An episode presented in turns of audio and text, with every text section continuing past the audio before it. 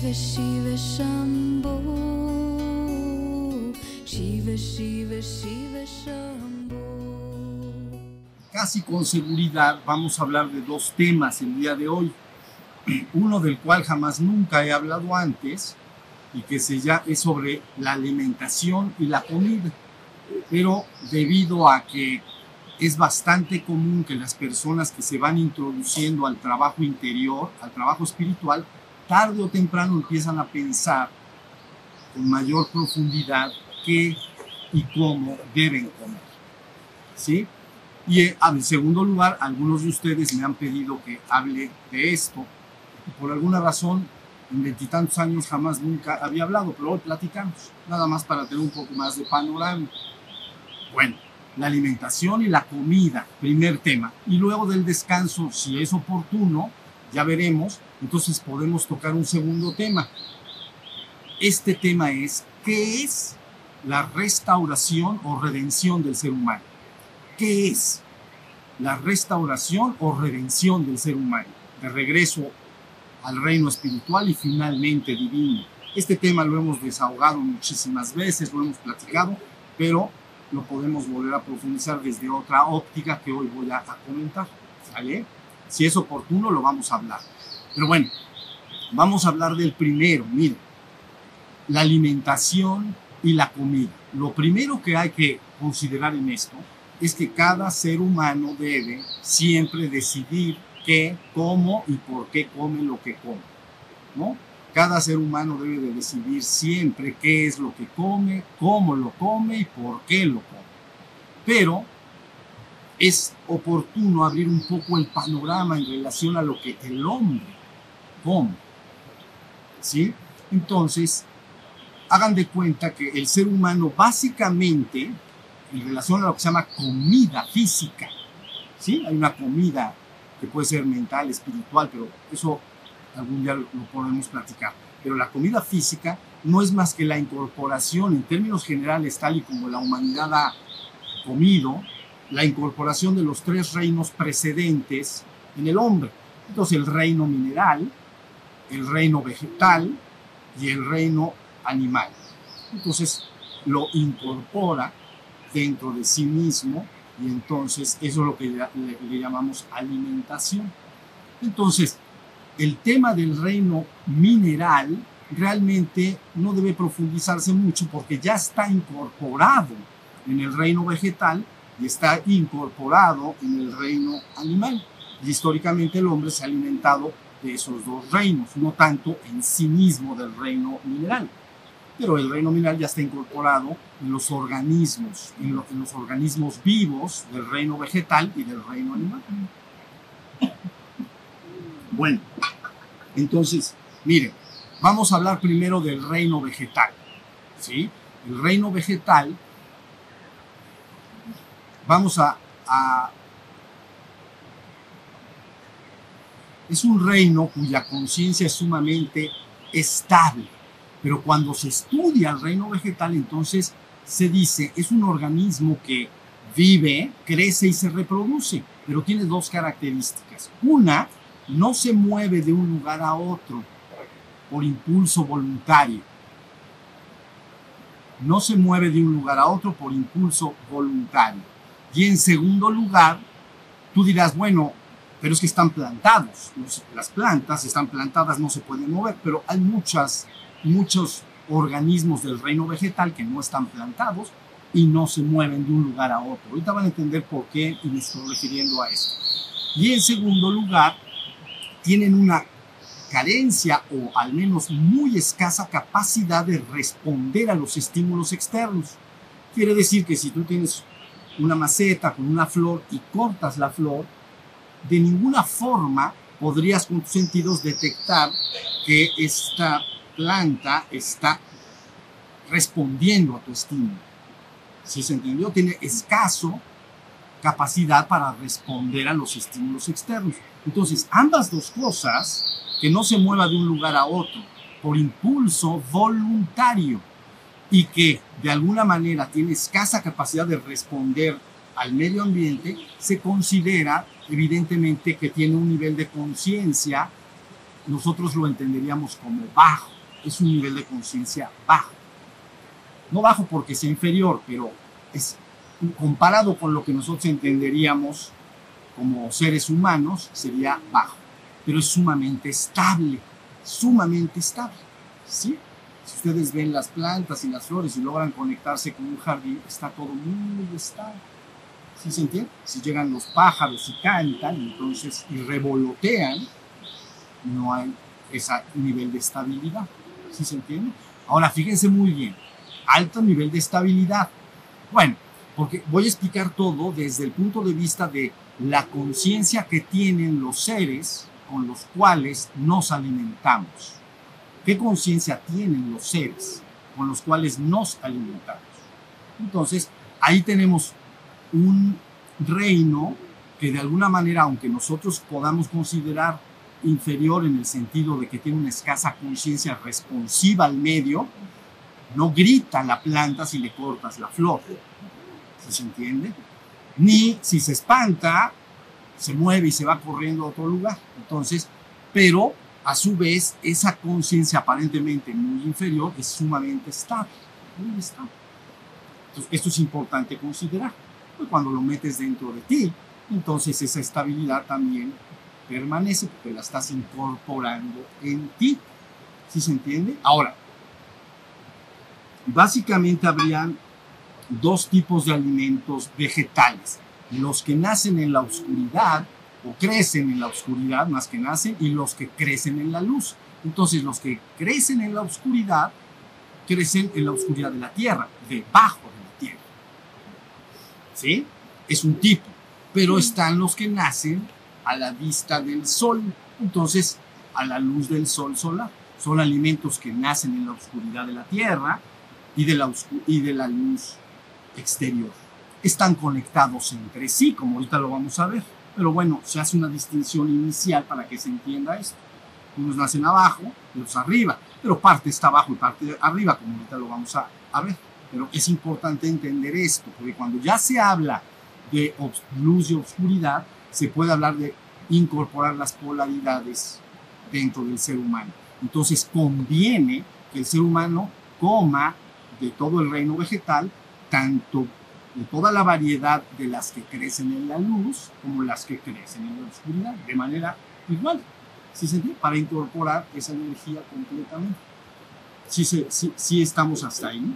Bueno, pero luego vamos a hacer una revisión muy rápida de el tipo de alimentos vegetales. Es muy rápido, ¿no? Están las hortalizas, ¿no? Que vienen siendo eh, los frijoles, las eh, lentejas, soya, etc. ¿Sí se entiende? Entonces ahí hay, un tipo. Luego siguen cereales. Los cereales, entonces ya trigo, centeno, maíz, etc. Todos los conocemos. Ahí está la cebada. Fíjense bien, porque la cebada la fermentamos y salen las chelas. Entonces ahí empiezan los problemas. Ahí empieza nuestra triste calavera. El trabajo espiritual y el alcohol se llevan muy mal. Eso lo tenemos que saber.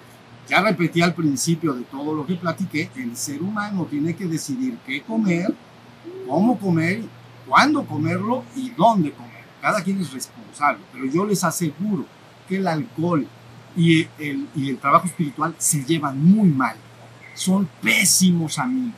Entonces, Tú dices, ¿recomiendas cero?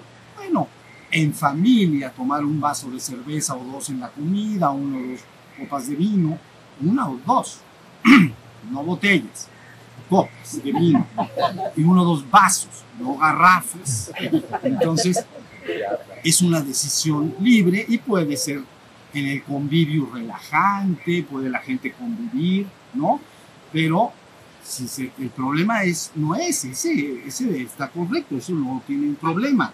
El problema es cuando la gente dice, me voy a tomar dos, no, no, me voy a tomar dos vasos de cerveza a las 2 de la tarde, pero a las 4 de la madrugada, entonces ya se tomó, ya saben cuánto.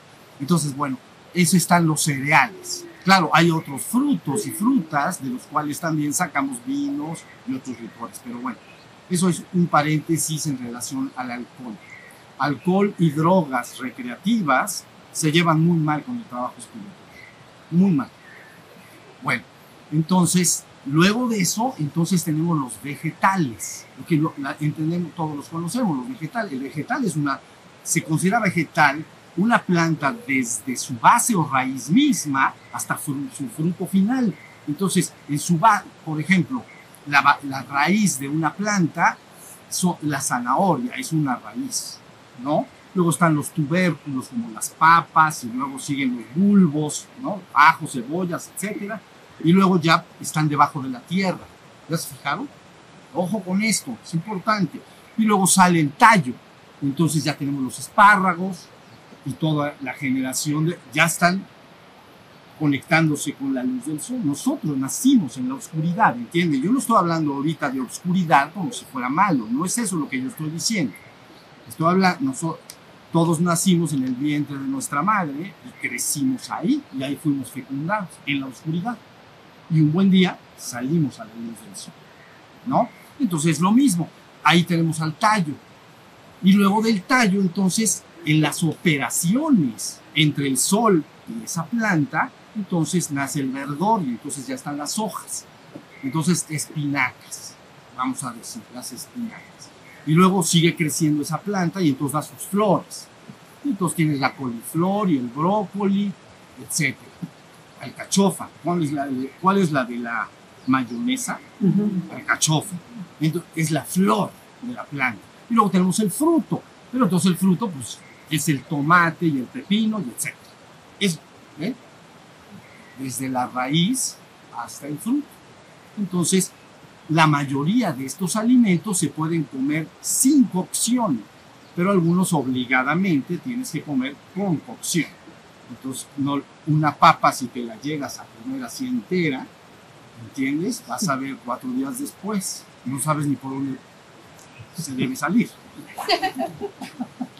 Entonces, ahí tienen. Luego, entonces, tenemos los frutos. Ya se, hasta ahí está. Estos son los vegetales. Pero luego nacen las frutas. Entonces, ¿qué diferencia hay entre fruto y fruta? Es que entonces la fruta tiene que tener por fuerza sabor dulce ácido y tiene que tener normalmente un poderoso aroma, como la guayaba. Algunos frutas, fruto, como los hombres, ¿no? Pepino, no tienes que estar muy con un vestido muy hermoso. Pero una fruta con una piña tiene que oler bien. Entonces, la fruta quiere decir que tiene que oler poderosamente. Normalmente muchas están encapsulados su aroma, una piña, pues, o una manzana, o, ¿no? La cortas entonces tiene que llegar el aroma. Y un sabor dulce o ácido. El fruto no tiene esa característica. El pepino ni sabe dulce, ni sabe ácido, ni, y huele muy poco. Algo olerá, que todo huele, ¿no? Todo tiene un aroma, pero no huele. Pero ¿qué tal una mandarina? Entonces la, nada más la rompes, inmediatamente. ¿Ya vieron? Entonces ahí tienes las frutas. Luego nace toda la gama de frutos secos. Cuando se dice frutos secos, lógicamente son frutos que el 50% tienen menos del 50% de agua. Y por eso llaman frutos. Entonces están las avellanas, los cacahuates, las almendras, ¿no? Todo, los pistachos y todo eso. Frutos secos. Porque menos del 50% de agua. Hasta ahí, hasta ahí va. Y luego nace la familia de las setas, ¿no? Entonces, el que conocemos y que es mucho, muy común en, en todas partes, pues es el champiñón. Pero hay una gran variedad de ellas. Nacen en lugares húmedos, ¿no? Esas son las seis, más o menos seis divisiones, ¿no? De la alimentación vegetal. Entonces, les voy a decir algo.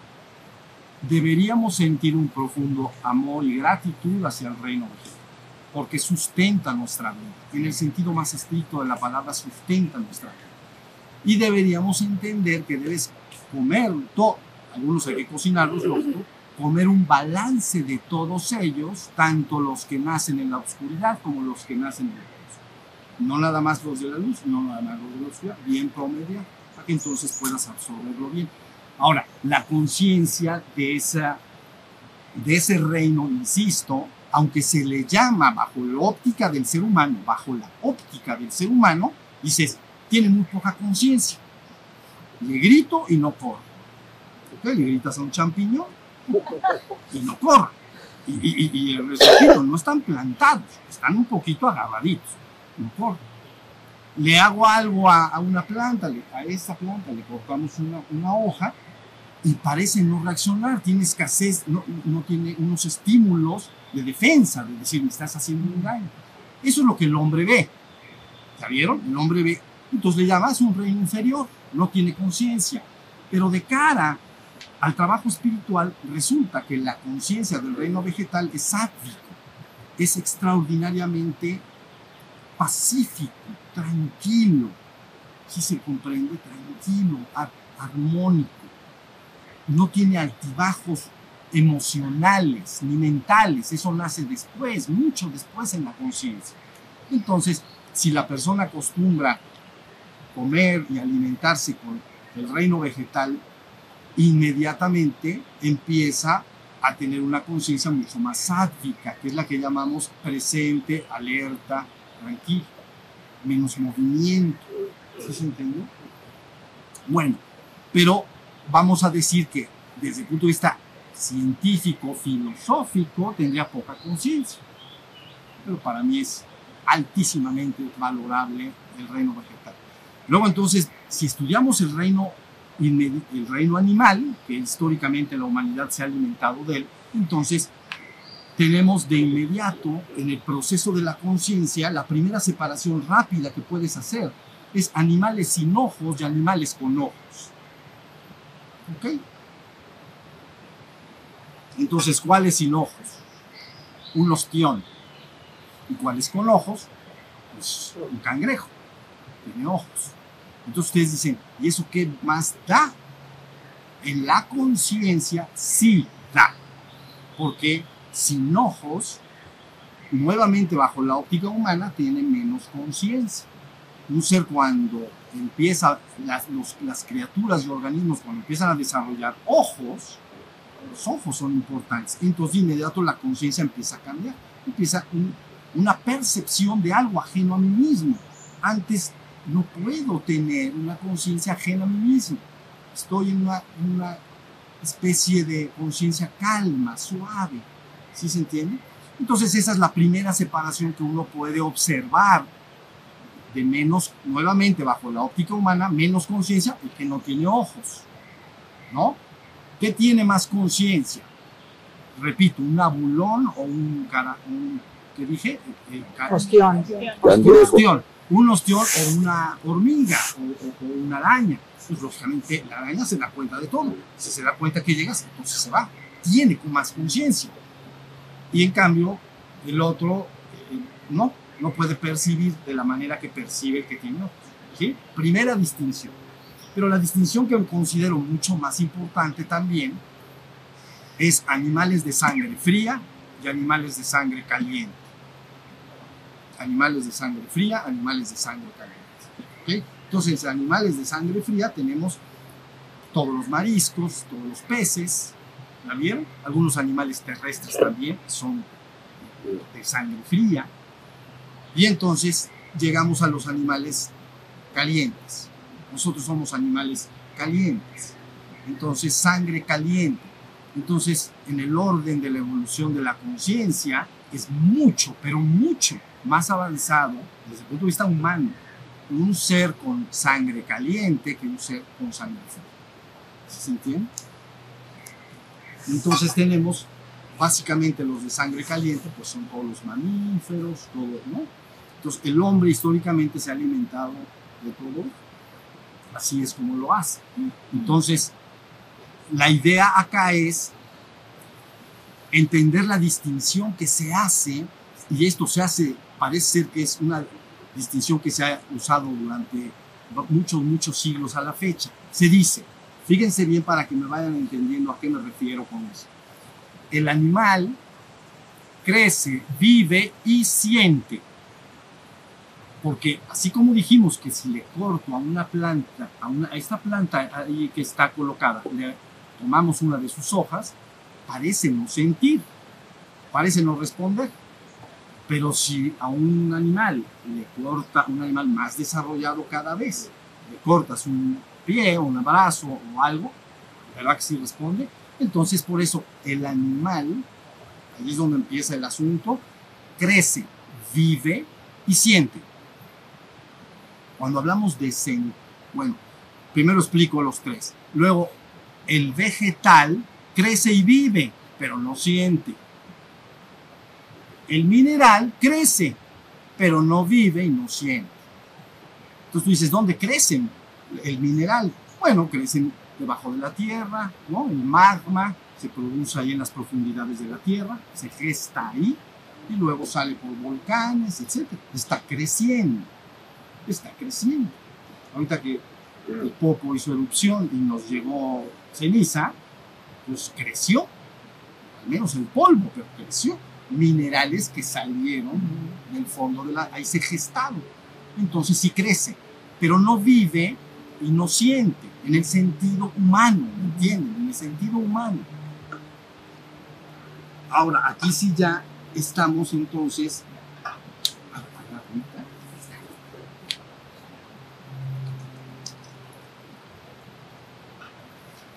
Gracias. Bueno, entonces tenemos estas tres eh, características de lo animal, crecer, vivir, sentir. Entonces, cuando hablamos del sentir, lógicamente hablamos de dos calidades o cualidades del sentir. Entonces, se sienten dos cosas, o dolor o sufrimiento. El ser humano, por ejemplo, en su experiencia directa, tiene dos cualidades de sentir. Puedo sentir placer en mi cuerpo, sí, pero también puedo sentir dolor, sí puedo sentir dolor. ¿Sí se entiende? Y en la mente puedo sentir placer, cuando estoy contento, recibo una buena noticia, cuando veo a una persona que quiero y amo, estoy feliz. Pero si pasa una desgracia, me pasa algún contratiempo, puedo sufrir. Entonces, tanto en tu cuerpo como en tu mente, quiere decir que puedes experimentar una perturbación del ánimo. Es una experiencia de la conciencia. Sufro, digo, me duele, hay dolor y hay sufrimiento. Ahí estamos. Entonces, quiere decir cuando el ser humano toma los reinos para incorporarlos en sí, tendría cada quien en su fuero interno que considerar un poco todo lo que estoy diciendo. No, la pregunta importante sería, ¿puede un ser humano, puedo yo como ser humano permanecer en la existencia sin jamás nunca, al menos a propósito, causar dolor o sufrimiento a los seres que me rodean? ¿Puedo o no puedo? Esa es la pregunta, ¿no? ¿Puedo yo, como ser humano en la existencia, permanecer en la existencia? Porque si me muero, pues ya no sirve para nada, nada. Pero puedo permanecer en esta existencia sin para nada, jamás nunca, al menos voluntariamente, producir dolor o sufrimiento a, un a una criatura, a un ser sintiente. Entonces, esa pregunta puede empezar poco a poco a causar un cambio dentro de las las personas en cuanto a qué deberían o no comer. ¿Sí se entiende? Entonces, lógicamente se parte dentro de los alimentos animales, ya dijimos que están los fríos, los calientes, y luego están lógicamente los productos animales. Y entonces están los productos básicamente lácteos, huevo, miel, de abeja, etc. ¿no? Pero una vez ya que la persona ve todo de lo cual yo puedo comerme y considerando lo que estoy diciendo, que hay seres que sienten, efectivamente sienten. Entonces, y sienten dolor y sienten sufrimiento. Y puedes ubicarlo de manera muy clara. No siente, puede sentir dolor algún animal, un pez, pues a veces parece que lo muestra.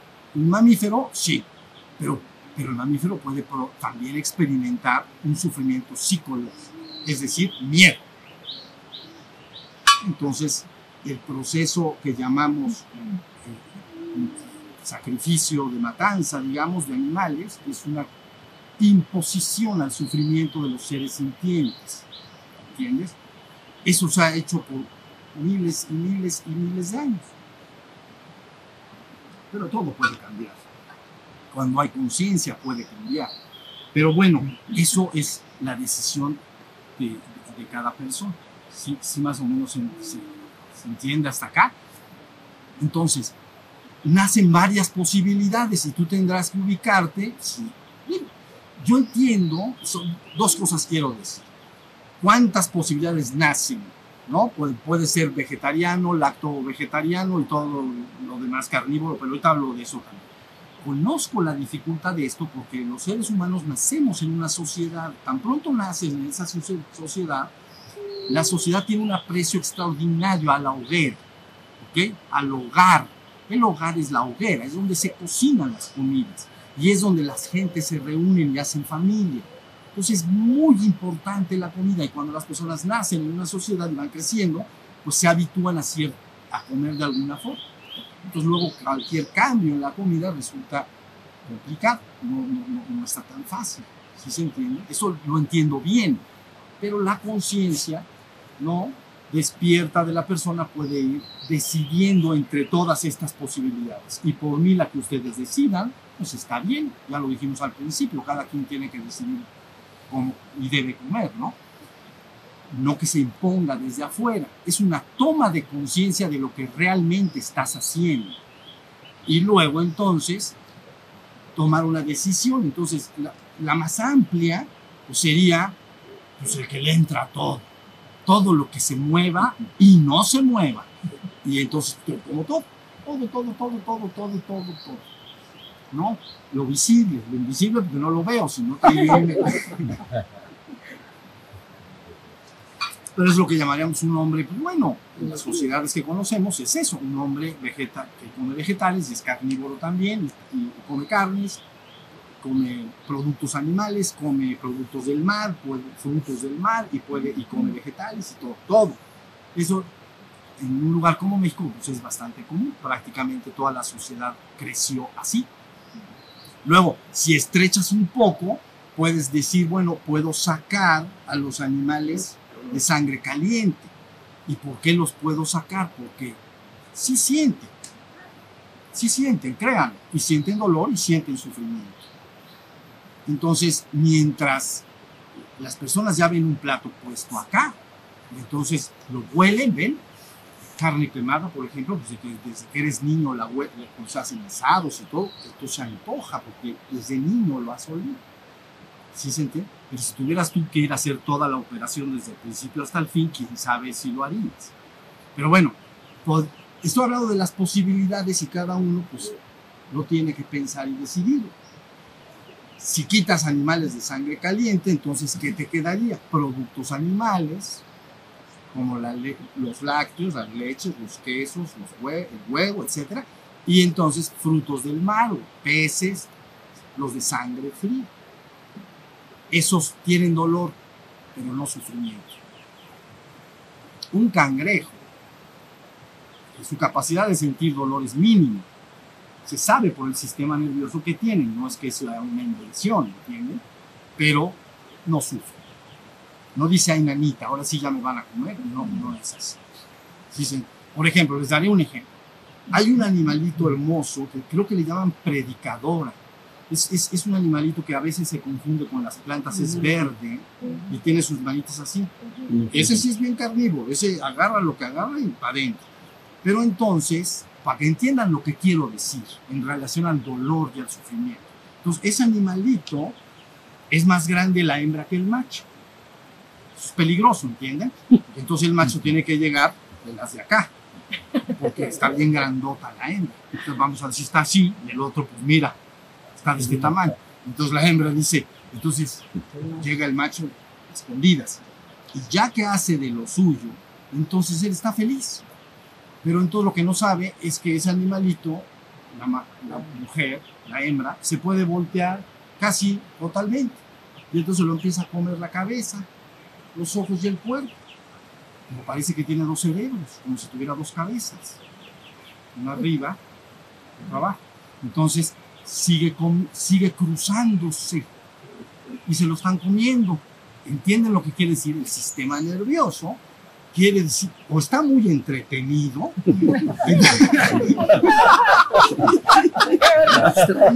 está abstraído, dice yo de aquí soy, yo de aquí soy, yo ni me muevo, pero se lo empiezan a comer de arriba para abajo. La mejor muerte. Es la mejor muerte, dijo.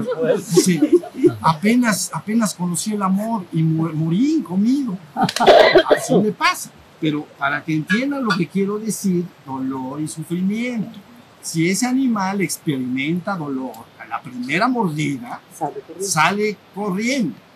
Y sufrimiento no, no dice, ay, qué miedo. Él está en lo suyo. ¿entiendes? Esto es muy entretenido, dice yo de acá.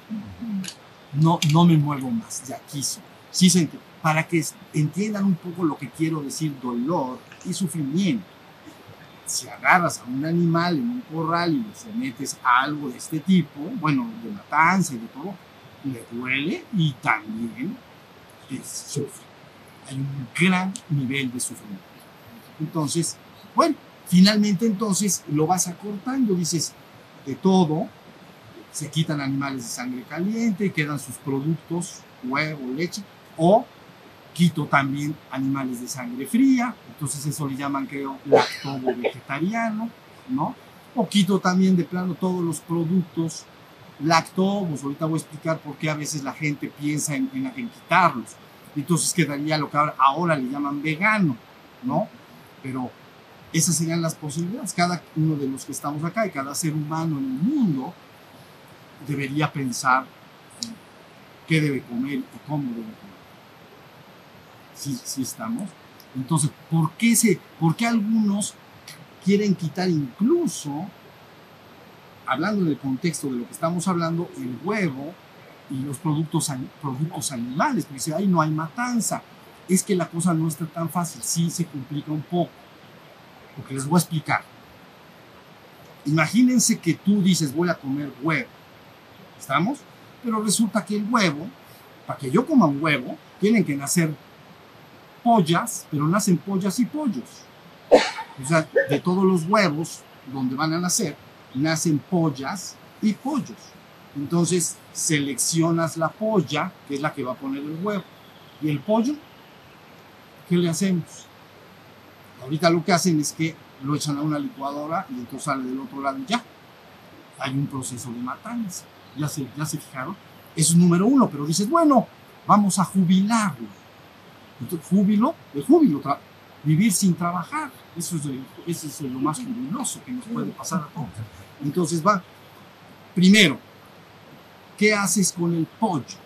Vamos a suponer que dijeras, no, pues no hay que someterlo a una matanza para que no te pase por este proceso. Bueno, y entonces, ¿cómo le vas a hacer económicamente para que funcione tu negocio?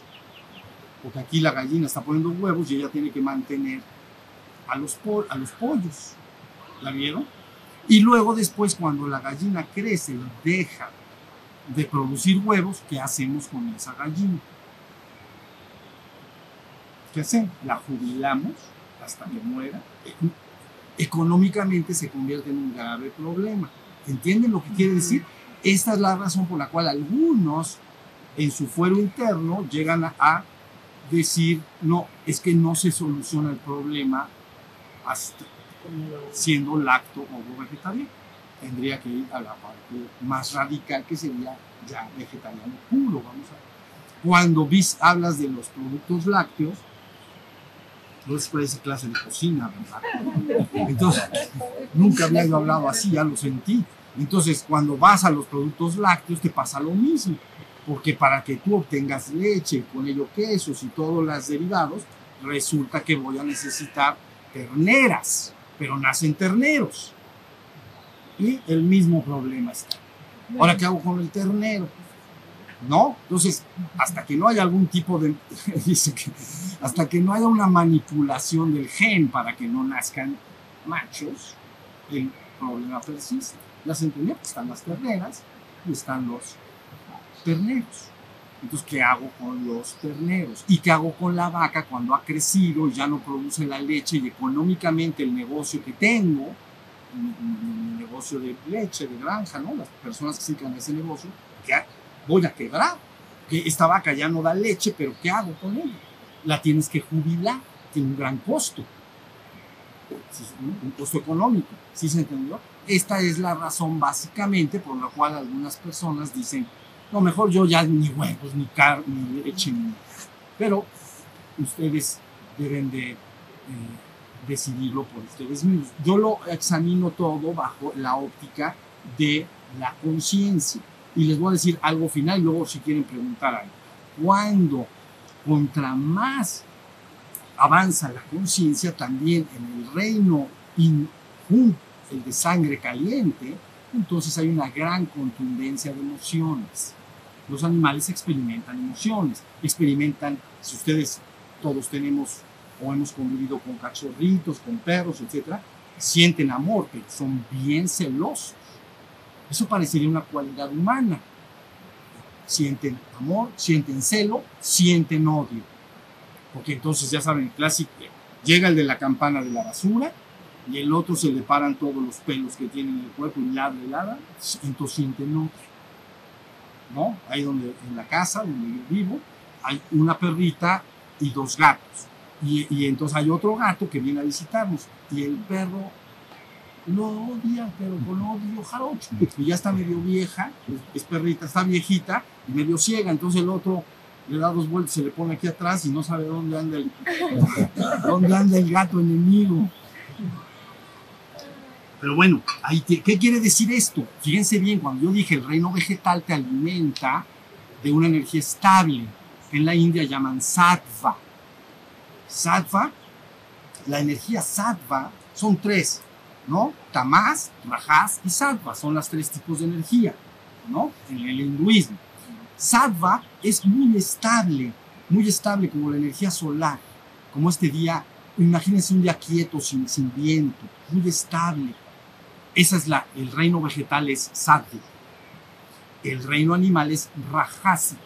Rajas es contundente, se asemeja más a un volcán en movimiento. ¿Ya vieron? Por eso cuando las parvadas de aves y los animales, una selva hermosa llena de animales, todos están gritando y todos están moviéndose. ¿Ya vieron? Su energía es rajásica. Pero entonces también nuevamente cuando comes esa energía, esa energía ¿Ya vieron? Entonces, esas energías que de alguna manera trabajarían un poquito en tu contra. Porque si tú comes alimentos que te estabilizan porque son sádicos, entonces me ayuda mucho a estar en el estado despierto, del cual hablaremos en la próxima sesión, ¿no? El proceso de ascensión, proceso de redención hacia el reino espiritual, ¿no? Entonces me ayudaría. El reino animal y sobre todo los más avanzados tienen muchas emociones, pero que nosotros consideramos indeseables, como son el miedo, el odio, la envidia, como les digo que los perros son celosos, envidiosos, sí se, sí, sí se puede entender, el hombre está buscando ir al siguiente reino. Pero entonces tú estás ingiriendo algo que te está, que su energía, su energía en sí misma es del reino anterior. Me estoy explicando en esto tú estás buscando ir al reino sobrehumano. te explicaremos qué quiere decir exactamente ir al reino sobrehumano. El destino del hombre o el trabajo del hombre es un trabajo ascendente, no hacia los reinos anteriores, ¿no? No es ir hacia atrás, es ir hacia adelante. Y hacia adelante entenderán en la segunda plática que hay un reino que podríamos ubicar como reino sobrehumano, así le vamos a llamar le llaman espiritual, le llaman ascendido, tiene muchas palabras, pero vamos a entender muy bien lo que es ese reino. Entonces, de todo lo que los seres humanos comemos, ya en conclusión, y espero alguna pregunta si la hay, yo diría que debemos bendecir y agradecer el reino vegetal para el trabajo. Y aparte, ya vieron la variedad que hay. No es que digas vas a comer arroz hasta que te mueras, ¿no? Hay una cantidad extraordinario. Tendríamos que estar verdaderamente agradecidos. Sustenta nuestra vida. Y para ayudar aún más, no solo te sustenta la vida, te ayuda a avanzar al siguiente reino. Porque su energía es estable. Aunque nosotros humanamente hablando decimos es un reino inferior. Porque no se mueve, como dijimos, con voluntad propia, ni responde a los estímulos exteriores. es inferior. Bueno, es inferior desde el punto de vista humano. Desde el punto de vista de la energía de ese reino es sumamente estable, propio ya del reino siguiente. ¿Ya vieron? El, el reino animal no. El reino animal es altamente contundente y tiene la capacidad de sentir, por eso le llaman animales sintientes, dolor y sufrimiento. Entonces, si ustedes quieren corroborar esto, entren ahí en internet, a YouTube y vean, por ejemplo, cómo se alimentan los animales de la naturaleza, ¿no? entren a cómo, cómo se alimentan las llenas, los lobos, etc. Y van a ver que es un asunto, es, es, es una energía, entienden, de fuerza y de agresividad y de sobrevivencia. Entonces, en honor a la verdad. Todo eso está registrado en los genes de esos animales y en las hormonas que produce ese animal. Tú los estás. Pero bueno, como lo dije desde el principio, el ser humano debe decidir qué, cómo y por qué come lo que come. Y, y finalmente, los que se por eso las, la gente que se dedica a la práctica espiritual finalmente termina pensando, bueno, estaré comiendo lo que debo, me está ayudando, me está perjudicando, porque en Occidente todo esto lo ven de una manera muy diferente, ¿entienden? Lo ven vitaminas, minerales, carbohidratos, proteínas, lípidos y grasas saturadas, no saturadas, ya sabemos. Y entonces, así es como lo ven acá. Pero para mí eso significa mucho porque a mí lo que me interesa es la conciencia y me interesa cómo el ser humano puede aprovecharse del exterior para avanzar en su conciencia. Y, y, que sepa muy bien que ciertas cosas en el exterior que si las mete dentro de sí, lo llevan inmediatamente al reino que está un poco más abajo. ¿Sí estamos? Bueno, primera y última vez que yo creo que hablaré de, de cocina, pero me lo habían estado pidiendo y de cualquier manera crean, todos los que se dedican al trabajo espiritual, al trabajo interior, vale la pena que piensen mucho en esto, porque no es algo que haces una vez y, para, ya. Toda tu vida, desde que viniste al mundo hasta el último día que te vayas de este mundo, vas a estar comiendo. Entonces vale la pena pues, siempre estar pensando en eso.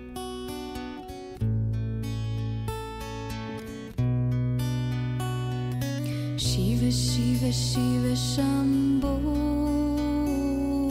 Shiva Shiva Shiva Shambho